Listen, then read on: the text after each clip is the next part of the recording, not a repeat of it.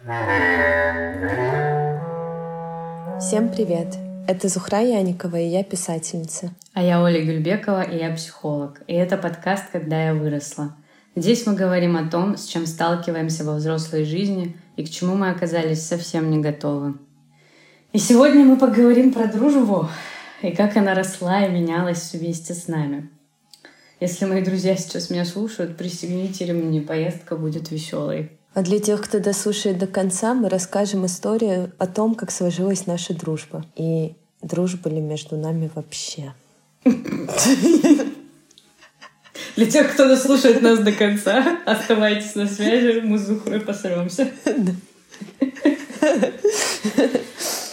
Ну что, какие мысли, Зум, у тебя на эту тему? Вообще болезненная тема для меня и всегда, всегда была актуальная.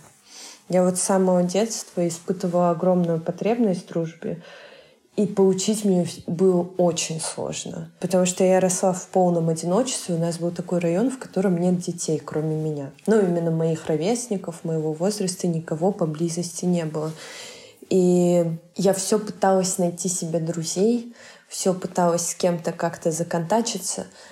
Но часто это бывали люди по принципу, как бы на тебе, боже, что мне не гоже. Вот кто попался на постоянку в район. Кто зашел случайно в ваш... Я просто представляю такой апокалип... апокалипсис. Ты там одна с твоей семьей. И вот какие-то, знаешь, типа люди, которые случайно забрели, вот ты их хватаешь и такая, давай дружить. Да примерно так и было. как бы. При этом э, в моей семье не было идеи дружбы. Ее никто не демонстрировал как что-то, что требует усилий и вообще, что это отдельный вид отношений. То есть я думаю, что я искала соратников для игр в том возрасте, да, тогда до школы, до детского сада. Но именно представления о дружбе мне не дали никаких. Вот, может, тебе там что-то говорили, что такое дружба? Подожди, а у родителей не было друзей? Ну, у семьи не было друзей? Ну, у моей мамы были подруги. Угу. Вот, мы с ними проводили время, куда-то ездили, ходили, что-то делали. У них были дети, мы как бы вместе тоже э, играли. Это было для меня очень радостно. Но моя мать никогда мне не сообщала, типа, вот, смотри, это мои подруги, друзья, мы обладаем... Ну, то есть никогда не было анализа, что вообще между ними происходит, и это скорее редкое событие для нас было.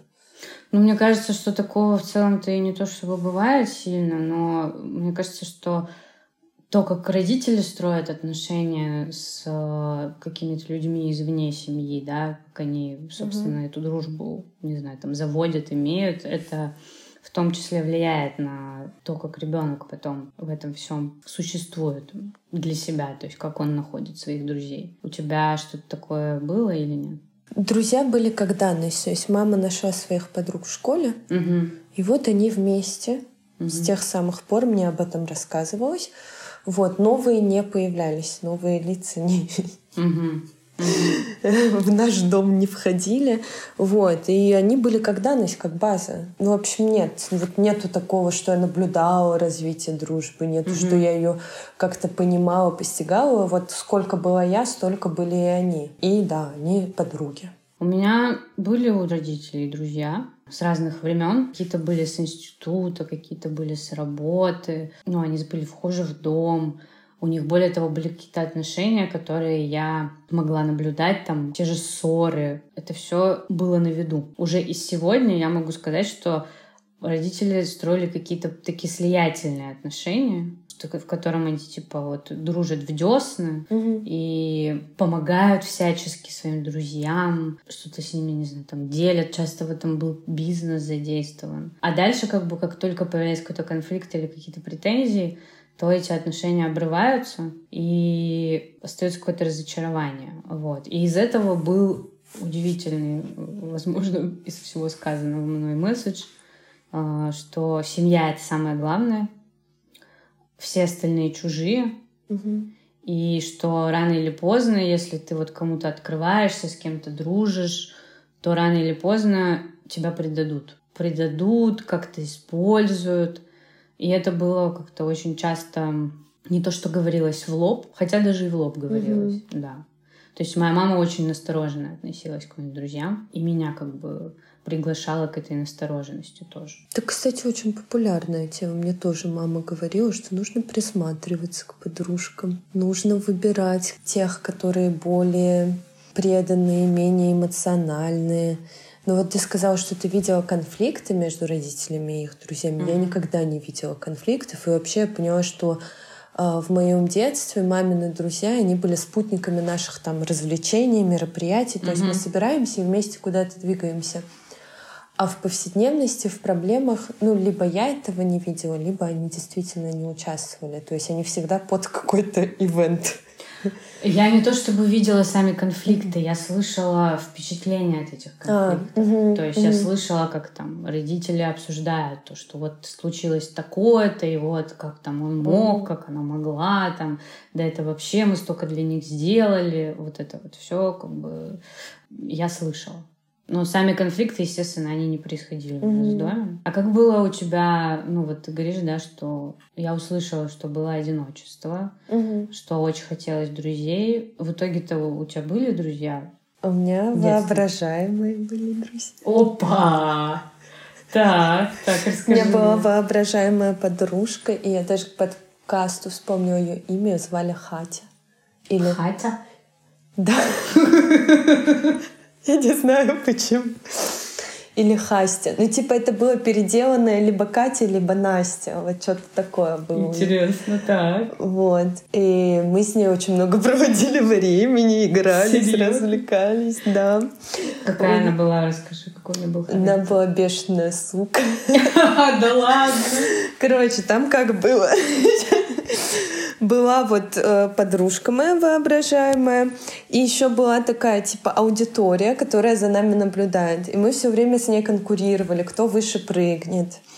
Э, ага. кто там круче поднимется быстрее, закарабкается на дерево. То есть вот она, это была моя соперница постоянная. Как А-а-а. бы победительница вот эта аудитория аплодировала. И я хоть не то чтобы любила, и вообще она, ну, не была полноценным другом, Ага. Потому что у нас скорее спортивные были взаимоотношения. Кто кого победит, и она меня все время дразнила, она мне высказывала, типа, в чем я не классная, в чем недостаточно хороша.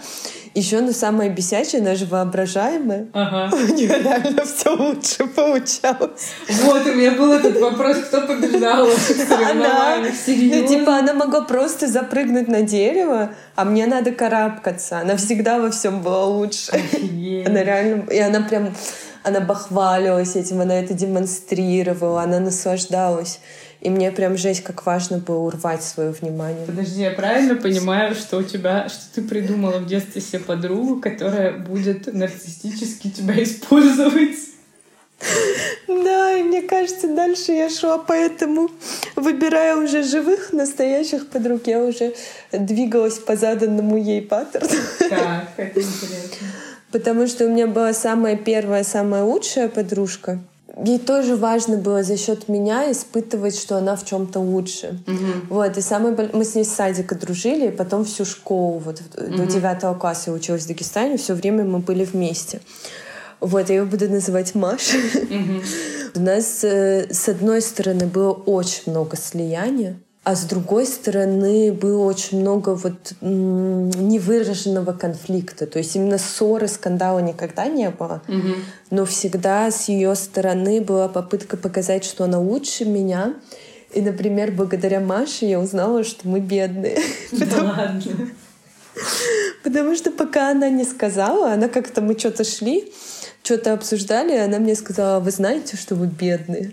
Прям так в лоб сказала? Да, но нам было 6 лет. Это не так, что... Ну, мне кажется, в 6 лет это нормально. Ну да, деликатности там вряд ли Вот, да. И я такая, типа, нет, я не знаю.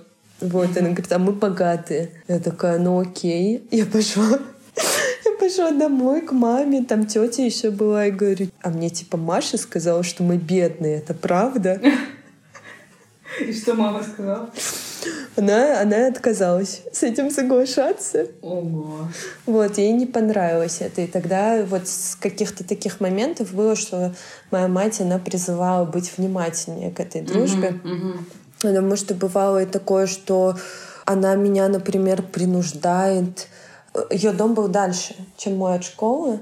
и она меня принуждала ее провожать до дома.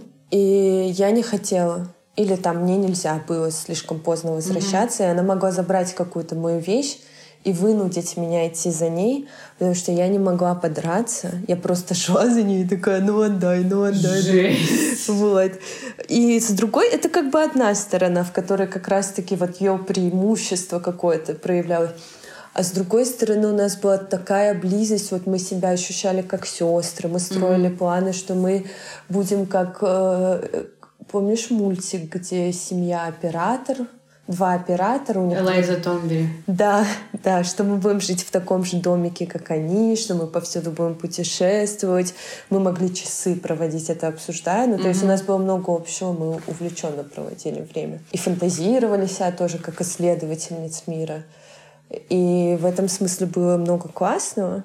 Mm-hmm. Вот. Но были и такие моменты, где она продолжала мой запрос на подружку, которая круче меня. Ну, то есть, как бы каноническая лучшая подруга у тебя была? Да.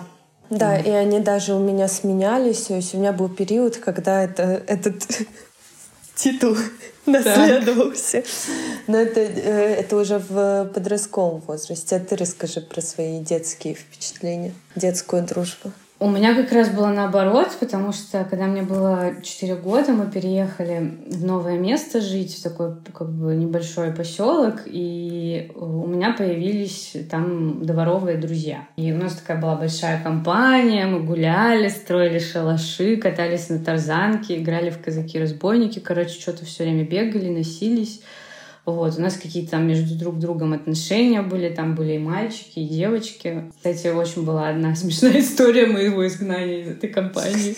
Я выросла на берегу Волги, и мы часто, собственно, с этой Волгой как-то взаимодействовали. То есть мы там летом купались на ней, зимой там катались, вот.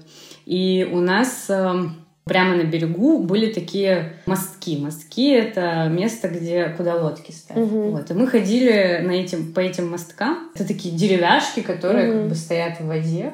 По ним можно пройти. И мы часто там как-то тоже играли возле этих деревяшек, на этих деревяшках там ходили по ним. И однажды мы с подружкой из этой как раз компании пошли купать мягкие игрушки.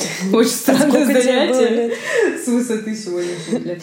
Слушай, мне кажется, мне было лет шесть, семь, может быть. Ну, для шести лет нормальное занятие. Да, да. Ну вот мы решили купать с ней игрушки. В общем, мы стоим на этих мостках, вдвоем купаем эти игрушки. И тут, короче, я как-то, видимо, поскальзываюсь, я уже не помню. Ну, в общем, я падаю в воду. И, в общем, я в воде, смотрю на нее э, снизу, а mm. она ржет стоит надо мной. И я так разозлилась, я думаю, ах ты тварь, стоишь надо мной, смеешься над моей нелепой ситуацией, над моим как бы горем, и я просто беру ее за ногу вот так вот и сталкиваю к себе. И потом, естественно, про это узнали э, все остальные ребята. Астракизм. Ну да, был момент, я не помню, сколько это продолжалось, но меня игнорили, меня, короче, избегали, в общем, меня изгнали реально из компании за мою сущность за мою сущную сущность. А, ну и в этой же компании, собственно, я познакомилась со своей первой тоже лучшей подругой, с которой мы дружили до 19 лет, то есть тоже довольно долго. И тут как бы уже можно заметить какие-то вообще отношения, да, то есть как я в них присутствовала, что там происходило. И, ну, мы были такие вот тоже, да, не разлей вода. Я когда вспоминаю, я понимаю, что у меня была такая явная тенденция к тому, чтобы ну, быть ведомой, что она как такая ведущая, я ведомая. Вот, то есть она задает какие-то наши занятия, увлечения, как мы проводим время, что классно, там, что не классно, что надо делать, что не надо, а я просто как бы за ней иду. И, конечно, ну, для меня она была, типа, я на нее смотрела с восхищением. Мне хотелось быть как она, такой же веселой, яркой, интересной, она мне казалась. У нее легко складывались коммуникации с другими ребятами. У нее раньше начались отношения, там всякие парни. И она казалась мне очень классной. А я себя чувствовала таким, как более зависимой, что ли. Mm-hmm. То есть она как бы сияет, а я в ее лучах, и мне надо Ну, это мой удел такой, греться вот в лучах такого классного, интересного человека. Ну, а ты получала что-то от ее свечения? Типа, может, тебе перепадали парни или уважение или что-то? Ну, была какая-то выгода? Ну, типа, тусоваться угу. вместе. Но какое-то, чтобы у меня там из, из, вот, из компании, куда она меня приводила, были какие-то отношения или еще что-то. Я вообще себя немножко считала такой страшной подружкой. Угу. И предел моих мечтаний был просто, типа, быть ее подругой. Угу. Хотя я там много там как-то ранилась, задевалась, но мне никогда не приходило в голову об этом говорить.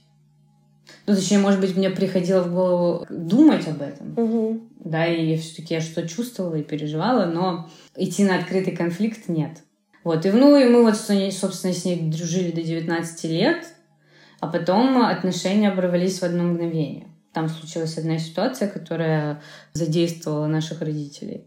И, собственно, из-за них это произошло. Но я не буду сейчас про нее говорить. Но сам факт того, что наши отношения так оборвались, еще это на расстоянии произошло, mm-hmm. потому что я уже в переписке, потому что я уже уехала в Москву учиться. Но сам факт того, что вот этого обрыва, это тоже очень интересный момент, потому что у меня так очень многие отношения заканчивались. То есть это, это прям такой узор, который можно проследить дальше как я сейчас это вижу, да, он заключался как раз-таки в том, чтобы быть вот в этом слиянии долго-долго-долго, и потом, когда наступает просто момент невыносимости, и происходит разрыв. Нет гибкости, в которой каждый может как-то быть чем-то недоволен, mm-hmm. что-то не нравится, где это все можно обсуждать. И вообще я помню, что я часто, вот даже в школе, да, если вспоминать какие-то школьные уже отношения, я часто именно с девчонками, я дружила и с парнями, и с девчонками. У меня были друзья-пацаны, mm-hmm. отдельная компания, и друзья-девчонки, отдельная компания. Вот, именно с девчонками я все время оказывалась в каких-то треугольниках, где там мы втроем дружим, все супер, классно, потом кто-то на кого-то обиделся, кто-то кем-то недоволен, начинается какой-то конфликт, и я всегда посередине этого конфликта, потому что я боюсь конфликта самого, и я боюсь потерять отношения с каждой из сторон, вот, и я в таком как бы между двух огней, что называется, нахожусь. И таких историй тоже было какое-то количество. Mm-hmm. То есть это тоже что-то такое стандартное для меня было. Ой, я, кстати, тоже бывала в треугольниках иногда, но я там пришлая бывала. Вот. Пришлая? Да знаешь, временная. Ага. Временная подружка, типа, mm прибилась. Вот мы, например, с Машей поругались, mm-hmm. и я иду к другим там одноклассницам и прибиваюсь к их как бы ага, двойничку. Ага. Вот, и тоже выступала арбитром часто, mm э, вот этим улаживателем конфликтов. А, и той, кто выслушивает недовольство с обеих сторон, угу. Так себе, если честно. Так, а ты сама-то сейчас как вот э, оцениваешь ну, свою какую-то роль вообще в отношениях с друзьями? Я обратила внимание уже вот год спустя после терапии, что я выбираю в целом-то одного и того же человека, угу. несмотря на то, что персоналии меняются, угу. но вообще это один и тот же человек. То есть у меня была вот дружба с моей Машей в Дагестане, угу. вот пока я там жила. Потом я переехала в Москву, я нашла другую девушку, очень похожую. И с ней у нас тоже случился очень громкий разрыв. Но с Машей у нас, например, не случился разрыв. Мы все еще общаемся, и у нас много теплых отнош... Э, воспоминаний детских, вот этих самых невинных. С московской школьной подругой у нас случился очень громкий разрыв, очень такой тяжелый. И затем лет в 22 я нашла девушку, с которой тоже очень сблизилась. И отношения все, вот эти вот трое отношений, они однотипные. В них очень много слияния. Угу. И персона, которую я выбираю, она склонна к эмоциональным качелям, угу. к идеализации очень сильной. Там нет места диалогу. Мы угу. либо э, обожаем друг друга, восхищаемся друг друга, во всем поддерживаем, либо это очень болезненные какие-то скандалы, выяснение отношений, недовольства, в которых я виновата. Угу. То есть, если я не, я что-то сделала не так, это был какой-то постоянно, ну, я не думаю, что даже мне мои подруги это как-то говорили, но это то, что я постоянно ощущала, что я никогда не смогу на этих качелях удержаться. Меня классно, когда мы поднимаемся вверх, дует ветерок, видно красивые виды, было много хорошего и классного. А момент, когда мы опускаемся вниз, я непременно упаду в грязь лицом. И вот только в терапии я это осознала и стала по-другому относиться к дружбе. Как? Во-первых, э, выбирать не исходя из того, что кто, кто меня выбрал и кто ко мне прибился, так сказать. Mm-hmm. Присматриваться и размышлять, что мне значимо в другом человеке. Мне очень значимо испытывать к другому человеку уважение и восхищение его там характерами, чертами, идеалами, совпадает ли у нас мировоззрение. И на этом основании уже строить дружбу. То есть mm-hmm. сейчас у меня такой э, серьезный подход. Сейчас у меня более осознанный, я бы даже сказала, подход к выбору друзей как к личности, а не как к человеку, который будет рядом просто потому что. Вот просто потому что не с кем было сидеть за партой. Теперь мы друг друга обожаем, теперь мы друг с другом ночуем, теперь мы друг с другом повсюду вместе ходим.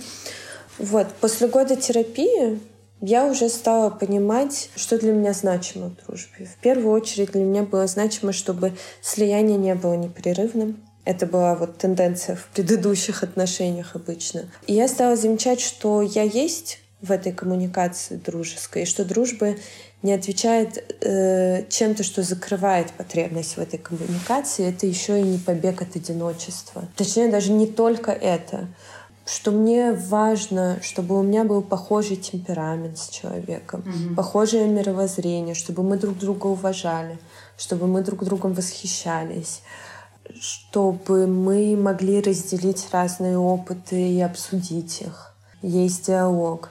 И я начала получать удовольствие от э, совместного времяпрепровождения и от совпадения ценностей, как ни странно. Для меня, для самой это открытие, что сейчас это для меня, например, приоритетное направление э, в выборе друга, человека. А ты сказала, что тебе важно, чтобы слияние не было непрерывным. Это что значит?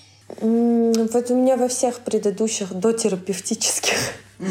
отношениях это не заканчивалось. То есть проходит полгода, угу. проходит год, а все еще одна и та же модель отношений, где мы друг друга должны лобызать. Любое подозрение, что я не лобызаю другого, что я не восхищаюсь, что я не ослепла вот от восторга, оно приводило к ужасающему конфликту. Его решить можно было только одним способом — это вернуться в это слияние. Угу. Но и я получала то же самое, я тоже получала много вот восхищения, восторга. Вот, это была такая очень сильная слепая привязанность. Здесь интересно для меня. Вот ты говоришь, да, что для тебя важно испытывать уважение и восхищение угу. к человеку. Это важно для того, чтобы у вас начались отношения, или это нужно все-таки для продолжения этих отношений? Это то, что тебя влечет в отношения, угу. или это то, что для тебя важно как бы на в долгосрочно? И то, и то. Угу. Классно это вначале испытать, и очень даже классно это сохранить в течение лет, но не на такой интенсивности, какая бывает в начале. Но ты же понимаешь, что если вы выходите в какой-то момент из слияния, то там mm. может быть э, переживание противоположное восхищению и уважению. Да, да. Как тебе с этим? Сейчас уже нормально. Угу.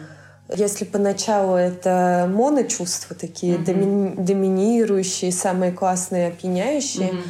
то потом в процессе они одни из, и мне это тоже очень классно. Но мне главное, что, мне важно, чтобы они сохранились, потому что это какая-то база. Ну, то есть за что-то же я восхищаюсь тобой, например, за mm-hmm. что-то же я тебя уважаю, и если это сохраняется, это и ценность дружбы для меня сохраняет. Причем это за что-то может даже меняться. Может, вчера я тебя уважала за стиль, а сегодня уважаю тебя за то, как ты готовишь. Вчера просто поела завтрак сегодня, да, поэтому да. зауважала меня за то, как я готовлю. Как, как, как повариху. Может, ты зауважала меня за то, что я столкнула свою подружку с мостом? Нет, из-за этого я испугалась. Испугалась? Тебя. Мы тоже тут живем недалеко от причала, да. Может, ты... Может быть, кто знает, кто знает. Пойдем летом купать игрушки. Мы же все еще купаем игрушки. А ты что, а мы все еще занимаемся такими делами. А ты что, не купаешь свои игрушки? Они грязные у тебя ходят? Да, у меня игрушки грязные. Позор. Всеобщий стыд. Больше не восхищаюсь. Больше не восхищаешься. Дамы и господа, мы движемся к тому, чтобы разосраться с Зухрой. Слушай, ну, если я про себя, может, скажу, да, в этом месте немножко.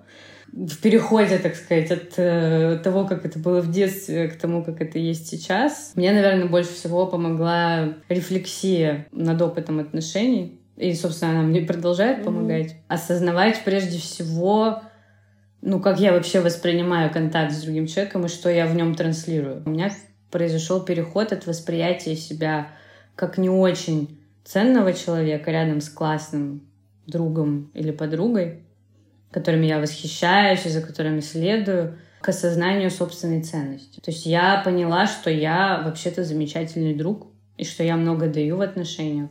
И это было тем, что привело меня к избирательности. То угу. есть я стала избирательной через осознание своей ценности. Что я не только как бы могу греться в чьих-то, в лучах чьих-то классности, что я и сама по себе тоже классная. Стало понятно из этого, что я не могу отдавать себя каждому, кто вызывает у меня какой-то первичный интерес. Да, уважение, интерес, восхищение это штуки, которые очень важны в начале, да, чтобы вообще случились отношения. Они остаются важными в какой-то более долгосрочной ситуации. Но там появляется много каких-то других важных компонентов, аспектов отношений, которые необходимы для того, чтобы для меня, чтобы mm-hmm. отношения продолжались и как-то углублялись, чтобы они становились какими-то близкими но я про это скажу чуть попозже. Ты заметила, что мы обе стали избирательные? Да, и еще я заметила, что наши родители приглашали нас, потому что быть избирательными. Да.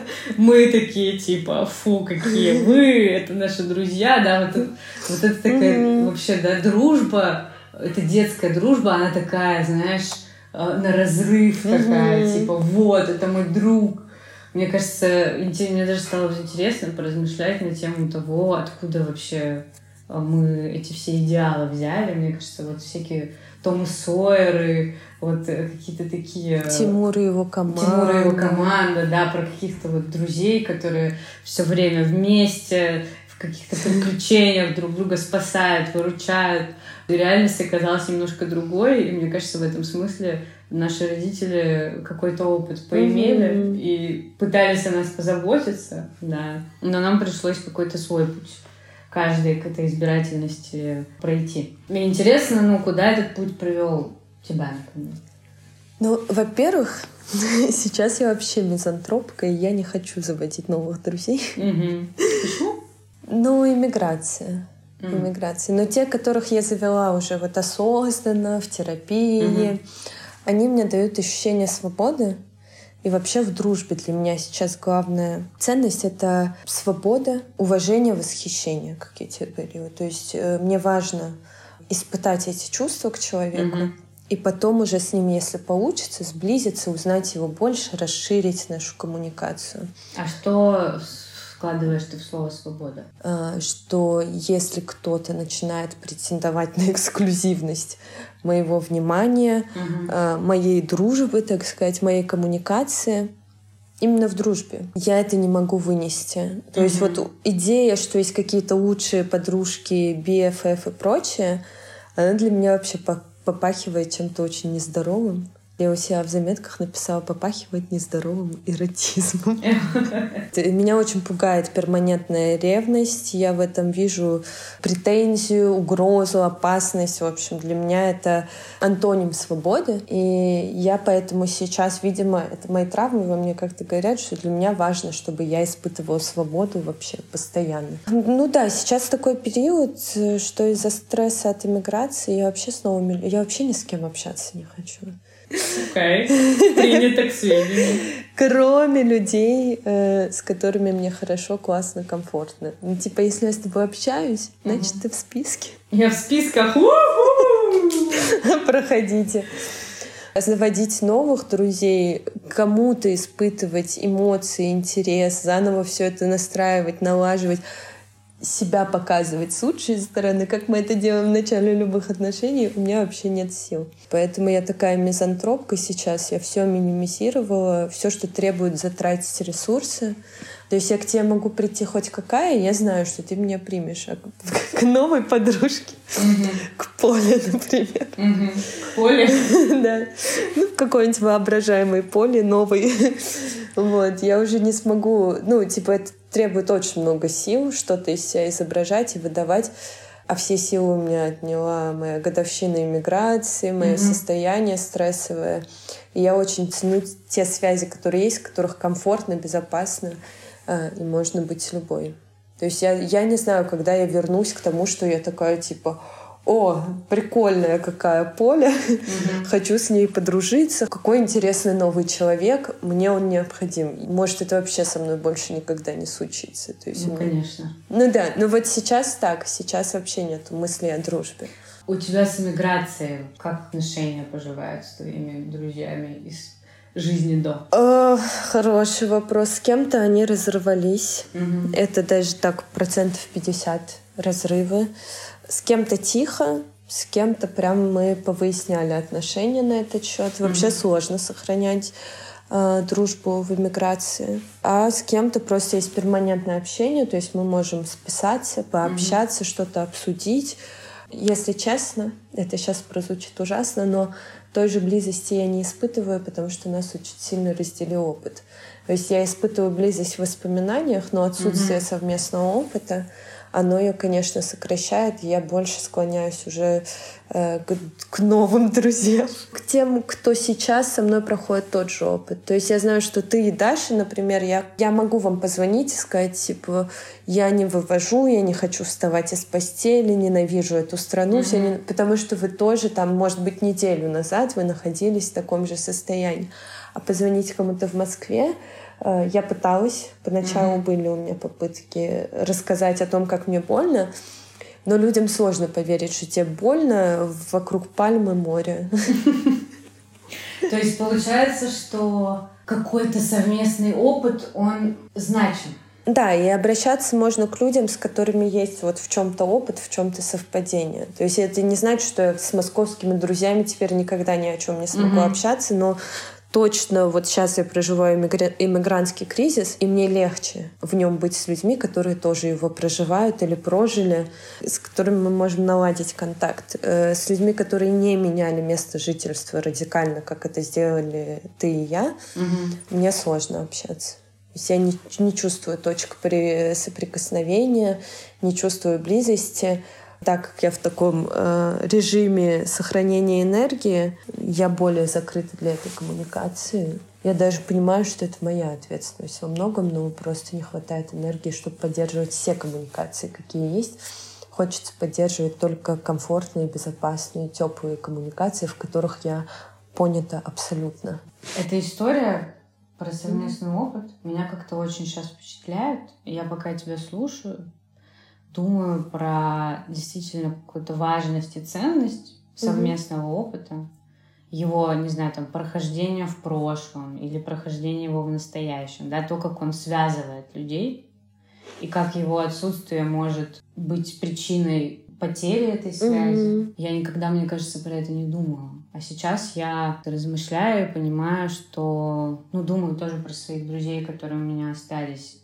Я не потеряла никого с эмиграцией. Mm-hmm. У меня все на местах. И более того, когда я приезжаю, меня немножко колбасит это ощущение того, что, с одной стороны, я смотрю на человека, и мне кажется, что мы... Вот я сейчас приезжала, и я встретилась с подругой, с которой я полтора года не видела, mm-hmm. даже чуть больше. И я еду с ней в машине, и я смотрю на нее, мы разговариваем, и я, у меня полное ощущение, что мы позавчера с ней виделись, mm-hmm. и как будто не было этих полутора лет.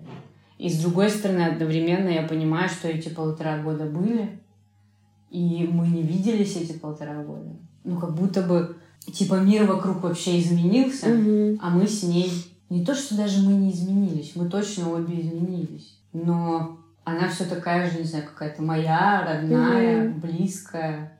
И это, конечно, удивительно, как это устроено. Как при абсолютно разном опыте и прохождении каких-то абсолютно разных э, ситуаций жизненных, правда, можно остаться в отношениях. И как можно не остаться в этих угу. отношениях. Я даже думаю, что у меня чувство, что можно и оставаться, и возвращаться, и уходить, и что это процесс, который запущен, и он будет длиной в жизнь. И у меня подозрение, что я сейчас в таких процессах нахожусь. То есть, да, я сейчас э, некоммуникабельная, вредная, мизантропичная, не умею вкладываться в отношения, mm-hmm. не нахожу ресурс. Но это не значит, что они закрыты навсегда. Но этот опыт абсолютно точно на меня как-то повлияет, и я выйду из него э, другая. Я не, зна... я не знаю, где встретимся старая я, новая я. И с другой стороны, старый человек и новый человек. И как мы mm-hmm. с ним будем дружить и общаться. Потому что на том уровне, где мы старые общаемся, где у нас все отлично, вообще все замечательно, мы друг друга обожаем. А там, где надо нам новым пообщаться, это прям сложно. Лично для меня. Ты знаешь, а я сейчас подумала о том, что ну, вот при всей значимости совместного какого-то опыта, да, mm. прошлого и настоящего, что может быть более важным для меня, за счет чего могут, может оставаться эта mm-hmm. связь, да, не нарушаться. И я поняла, я поняла, что для меня в отношениях очень важны ценности. Если какие-то наши глубинные ценности mm-hmm. совпадают, то это может стать прям какой-то даже подушкой безопасности в случае того, если мы проживаем какой-то абсолютно разный mm-hmm. опыт сейчас. И это может стать мостом пониманию друг друга в этом разном опыте. А ценности отношенческие или какие? И отношенческие, и mm-hmm. вообще жизненные. Если говорить про то, как у меня сейчас строятся отношения, я продолжаю сталкиваться с какими-то багами своего восприятия mm-hmm. дружбы. Вот даже, например, э, из последних это очень показательная ситуация с нашим подкастом, когда мы с тобой выложили первый выпуск, я начала везде про него рассказывать, там в Инстаграме, в Телеграме. Mm-hmm.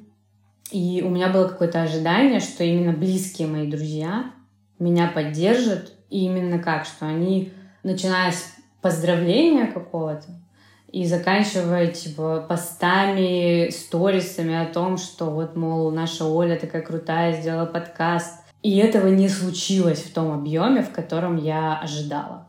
Бесить. Бесить? Тебя бесить? Ну, я к друзьям обращаюсь. А, а, к моим друзьям. Друзья, внимание, вы бесите Зухру. Да, и я тоже очень сильно взбесилась. Я прям взбесилась, я расстроилась. И в какой-то момент, рефлексируя на эту тему, э, я поняла, что я споткнулась о собственное представление. Потому что какое мое представление? Оно вполне себе осознанное, и мной я его лелею и холю, это представление, что друзья — это семья, которую мы выбрали. Семья, которую я выбрала. Это, конечно, очень красиво звучит, но здесь вот именно тот баг есть, с которым я столкнулась в этой ситуации, где я не ребенок уже, угу. а они не мои родители. А ожидания у меня такие, что вот смотрите, я тут что-то накалякала, и вот мой этот прекрасный родитель не такой, Оля, ой, это шедевр, да, вешает это на холодильник, показывает всем, кто приходит в дом, демонстрирует всяческую гордость. И это то, видимо, чего мне не хватило от моих родителей. И я пытаюсь mm-hmm. это как-то заполучить от своей семьи, которую я уже выбрала, то бишь от друзей. Ну так ты же ее выбираешь по тому принципу, чтобы скомпенсировать то, что не получил. Да, ну как бы припадка реальности нельзя скомпенсировать то, что не получил в семье. Там и господа, запомните, запишите, повесьте себе на холодильник. То, чего не случилось в прошлом, не случится в будущем и в Это настоящем. Тоже бесит. Да, как бы понятно, что по этому принципу тоже и происходит угу. выбор. Но есть как бы некоторая такая вот деталь, нюанс, который меня очень дико раздражает. Да, это то, что нужно ясно и четко заявлять о своих потребностях. Потому что вы два взрослых человека. Друзья — это не мама, которая должна заботиться о ребенке и предсказывать Ой. его потребности. Меня тоже дико бесит, но это так. Ну вот. Да. И второй момент — это даже то, что ты, если ты сказала о своих потребностях, это опять-таки, это взрослые люди, у которых своя отдельная жизнь. И если по какой-то причине они что-то не смогли для тебя сделать, это не значит, что они тебя не любят, что ты им не важна, не нужна, не значима. Это просто значит, что они... Надо выяснить у них, что это значит. Почему они не смогли. Boring, но как бы... Да. Вот. И если возвращаться к вопросу ценностей, то что сейчас есть? У меня точно изменились потребности в отношениях с друзьями. Mm-hmm.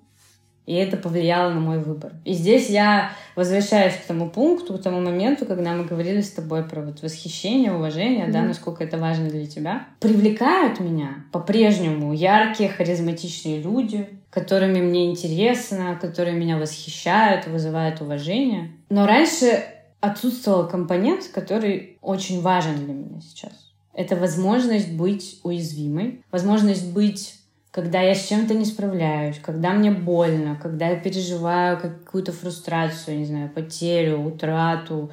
Короче, сталкиваюсь с реалиями этой жизни, и мне очень важно, чтобы человек мог меня в этом видеть, принимать и быть со мной такой появилась определенная даже, скажем, скажем так, стратегия моего выбора. То есть я могу первично выбрать человека, который меня восхищает, там, mm-hmm. интересует, нравится. Но чем дальше мы идем, мне нужно заполучить еще вот эту другую часть. Если этой части не происходит, она гораздо более важная для меня. Да. Если этой части не происходит, то отношения не случаются. И это ценность. А если эта часть происходит, то есть появляется возможность построить какие-то реально глубокие, близкие отношения и то, что я называю связью. Я уже даже не оперирую внутри себя понятиями там, дружбы какой-то, да, там. Я скорее воспринимаю отношения как связь. Она может укрепляться, она может истончаться, она может как-то нарушаться, она может полностью разрушаться. Вот это укрепление связи, оно для меня, во-первых, в возможности видеть и быть друг с другом в разных состояниях. А во-вторых, вот что мне показывает мой жизненный опыт, наиболее ценные отношения — это те, в которых мы оба смогли остаться, несмотря на все трудности, что происходили, но не снаружи, не столько снаружи, сколько внутри наших отношений. То есть все боли, конфликты, разочарования друг друга, с которыми мы встретились, если мы смогли их как-то прожить, обработать и остаться вместе, вот это прям вау для меня. Mm-hmm. Это супер ценные отношения. И я замечаю, я вообще склонна терять любовь людей к себе. В смысле, склонна впадать в то, что я там ненужная, неважная, меня не любят. Меня это очень быстро. Mm-hmm. Но любовь в таких отношениях, любовь человека к себе, мое ощущение, переживание, что этот человек меня любит, что я ему нужна и важна, мне крайне сложно потерять. Вот у меня есть одна такая подруга, с которой мы уже два года не виделись. Мы довольно редко общаемся. Но каждый раз, когда я вижу там ее сторис, каждый раз, когда она мне что-то пишет или я ей что-то пишу, у меня ощущение, что если мы с ней еще не увидимся, не знаю, лет 10, я все равно ее буду так же любить, mm-hmm. и она меня будет так же любить. И эта подруга, с которой мы бесконечно, у нас большой багаж того, как мы старались, как мы не понимали друг друга, не могли понять друг друга, как мы ранили друг друга и прощали друг друга. И вот это и есть пример вот этих отношений которые укреплялись за счет постоянного предъявления, ну не постоянного, но какого-то при необходимости вот этого предъявления в том, что не так. Mm-hmm. Не знаю, не подходит в какой-то разности и невозможности соответствовать каким-то потребностям и ожиданиям друг друга. И это же как раз-таки опыт, совместный опыт оставаться вместе. Да. Выбирать оставаться вместе. Да, то есть mm. здесь еще есть момент, я не так давно это, кстати, mm. поняла, что это выбор. Я поняла это через отношения со своим mm. партнером, mm-hmm. но я могу это спокойно применить к остальным отношениям. Это реально выбор оставаться вместе. И он непростой, и его не всегда нужно совершать. Я верю в то, что ну, люди могут как бы расходиться и идти разными дорогами, и связь может обрываться, это правда. Но, тем не менее, это выбор. У меня это больше... Да, я тоже недавно поняла, что это про выбор. И почему я все, весь этот выпуск говорила про значимость свободы.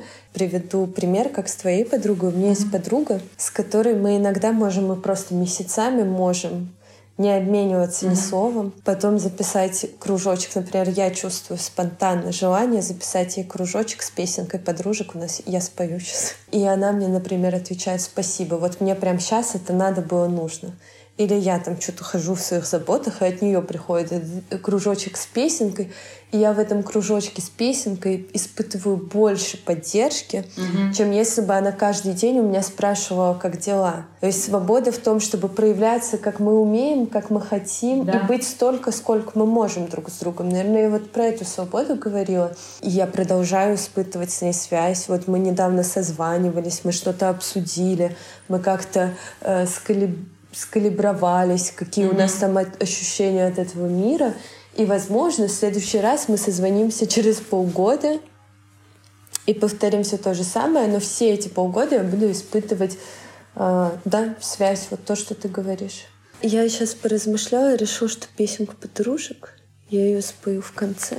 А сейчас давай разберемся, что между нами. Давай для начала расскажем, как мы познакомились. В общем, 23 декабря 2022 года я сижу на побережье и пишу свои планы на следующий год. Звучит как криминальные хроники. На 2023 и я там пишу, типа, хочу сделать перформанс по своему тексту. У меня гостила моя подруга, и она привезла диплом для другой подруги, нашей подруги. Это, короче, такая сложная цепочка, но, в общем, нам надо было ехать э, в твой город как раз-таки и отдавать диплом этой девушке. А ты с этой девушкой встречалась. Угу. И мы с этой девушкой немного погуляли, она говорит, я иду встречаться с девушкой, она перформерка хотите вместе пойдем? Mm-hmm. Вот, и мы пошли, и я смотрю на тебя, мы сидели в ресторане каком-то, я смотрю на тебя, думаю, блин, я точно хочу делать перформанс, и чтобы она в нем играла. У меня было сильнейшее очарование, восторг. Мне так нравилось, как ты говоришь как ты отвечаешь, как ты выглядишь, какая ты красивая. Вообще я была невероятно очарована. Она должна... Я, я решила, что я делаю перформанс, поглядев на тебя. Но мы выходим с подругой, что-то там собака какая-то была. Мы, короче, минут на 10 вас покидаем из этого ресторана. И она говорит, как меня бесит эта Оля. Я просто не могу, как она разговаривает. Я говорю, а что тебе не нравится? Или типа, как она себя подает. Она такая, типа, надменная. А я этого вообще не увидела. То есть я тебя видела как перформерку в моем перформансе. Я уже была в перформансе. Да. Ты уже в моей голове, типа, хорошо очень звучишь на сцене, и я это ценю. Но другие люди, которые были со мной, у них наоборот, от тебя было какое-то оттолкновение. То есть я тебя выбрала э, вопреки всему. О! Героический выбор Зухры. Вопреки всеобщему негодованию и отталкиванию. меня очень удивляло. Меня знаешь, что в этой истории удивляет? Насколько по-разному, вот нас было трое в тот вечер, ну, в смысле, людей с моей стороны, насколько все по-разному создали свое впечатление mm-hmm. и насколько по-разному это послужило для дальнейшего общения, для дальнейшей истории. То есть я думаю, что дело не в том, что ты была какая-то или мы были какие-то, mm-hmm. а в том, как люди вообще друг друга видят э, через какие-то призмы да. и как это в итоге приводит к... Ну, в моей ситуации, да, я сидела, смотрела и такая, все, я делаю перформанс, и потом ты тоже вышел, я тебе это сказала, и обо всем договорилась. И у меня был такой восторг и восхищение, и все казалось идеально. А как бывает и по-другому, для меня это в тот момент было открытием. Я думаю, почему все не разделяют моего восхищения? Что, что за слепота кругом? Типа вот так вот у меня было. То есть у меня это смешивалось еще с тем, что меня не понимают в моем интересе к тебе. Прикольно. Слушай, у меня, конечно, абсолютно по-другому было, потому что, во-первых, когда э, я вышла к вам на улицу, и ты мне сказала, ты перформерка, я впала в шок, потому что я уже два года не занималась никакими перформансами, и что меня где-то в Черногории кто-то так назовет, задаст мне этот вопрос, при том, что я девочку, с которой мы встречались, вообще не знала. Это подруга моей подруги, и мы решили как бы встретиться с ней просто потому, что мы обе в Черногории. И тут как бы из, откуда ни возьмись, человек просто таким видом очень... А в чем я была? В шубе я была? Да не в одежде.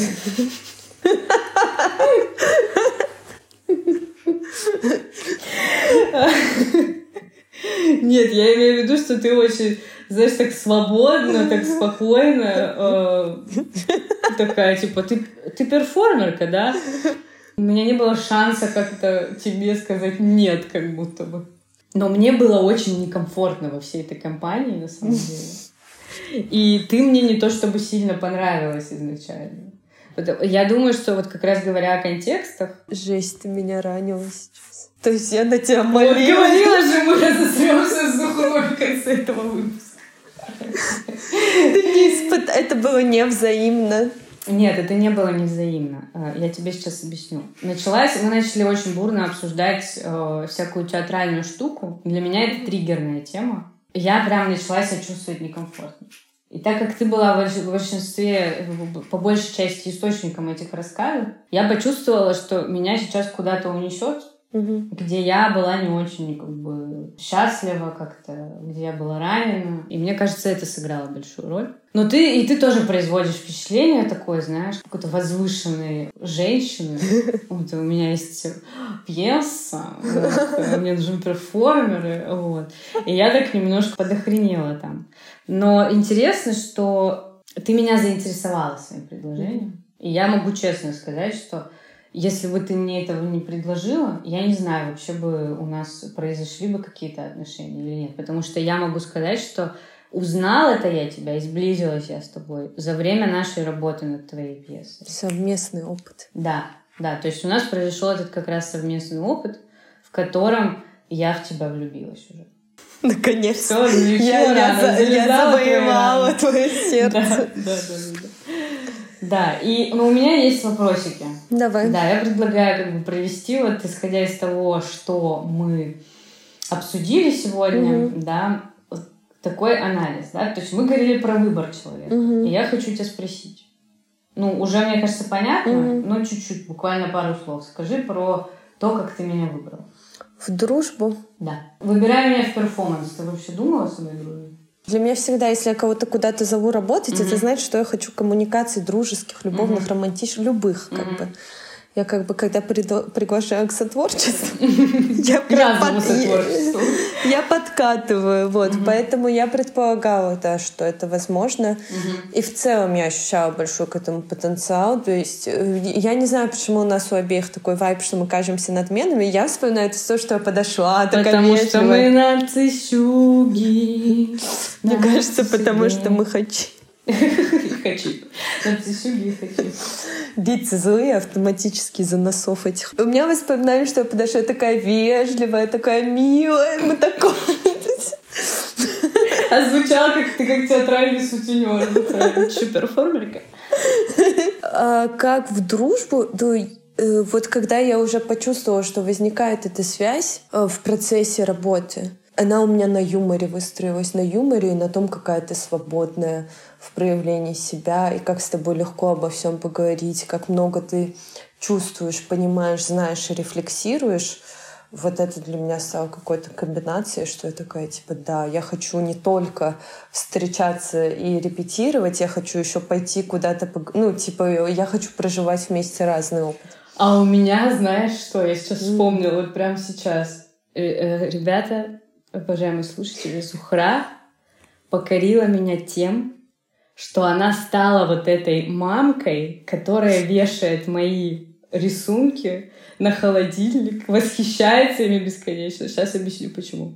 Я очень э, раненая в сфере предъявления в своем mm-hmm. творчестве, как вы могли уже понять по нашим предыдущим выпускам. Мы ставим как бы ее в Есу у нас происходит работа. От меня, по идее, должен исходить какой-то творческий процесс. То есть я как-то этот текст осмысляю, ей что-то говорю, да, показываю, как бы пробую что-то. И я очень сильно нервничала. И тут просто все мои какие-то идеи, все мои какие-то попытки, пробы. Человек просто такой, вау, как круто!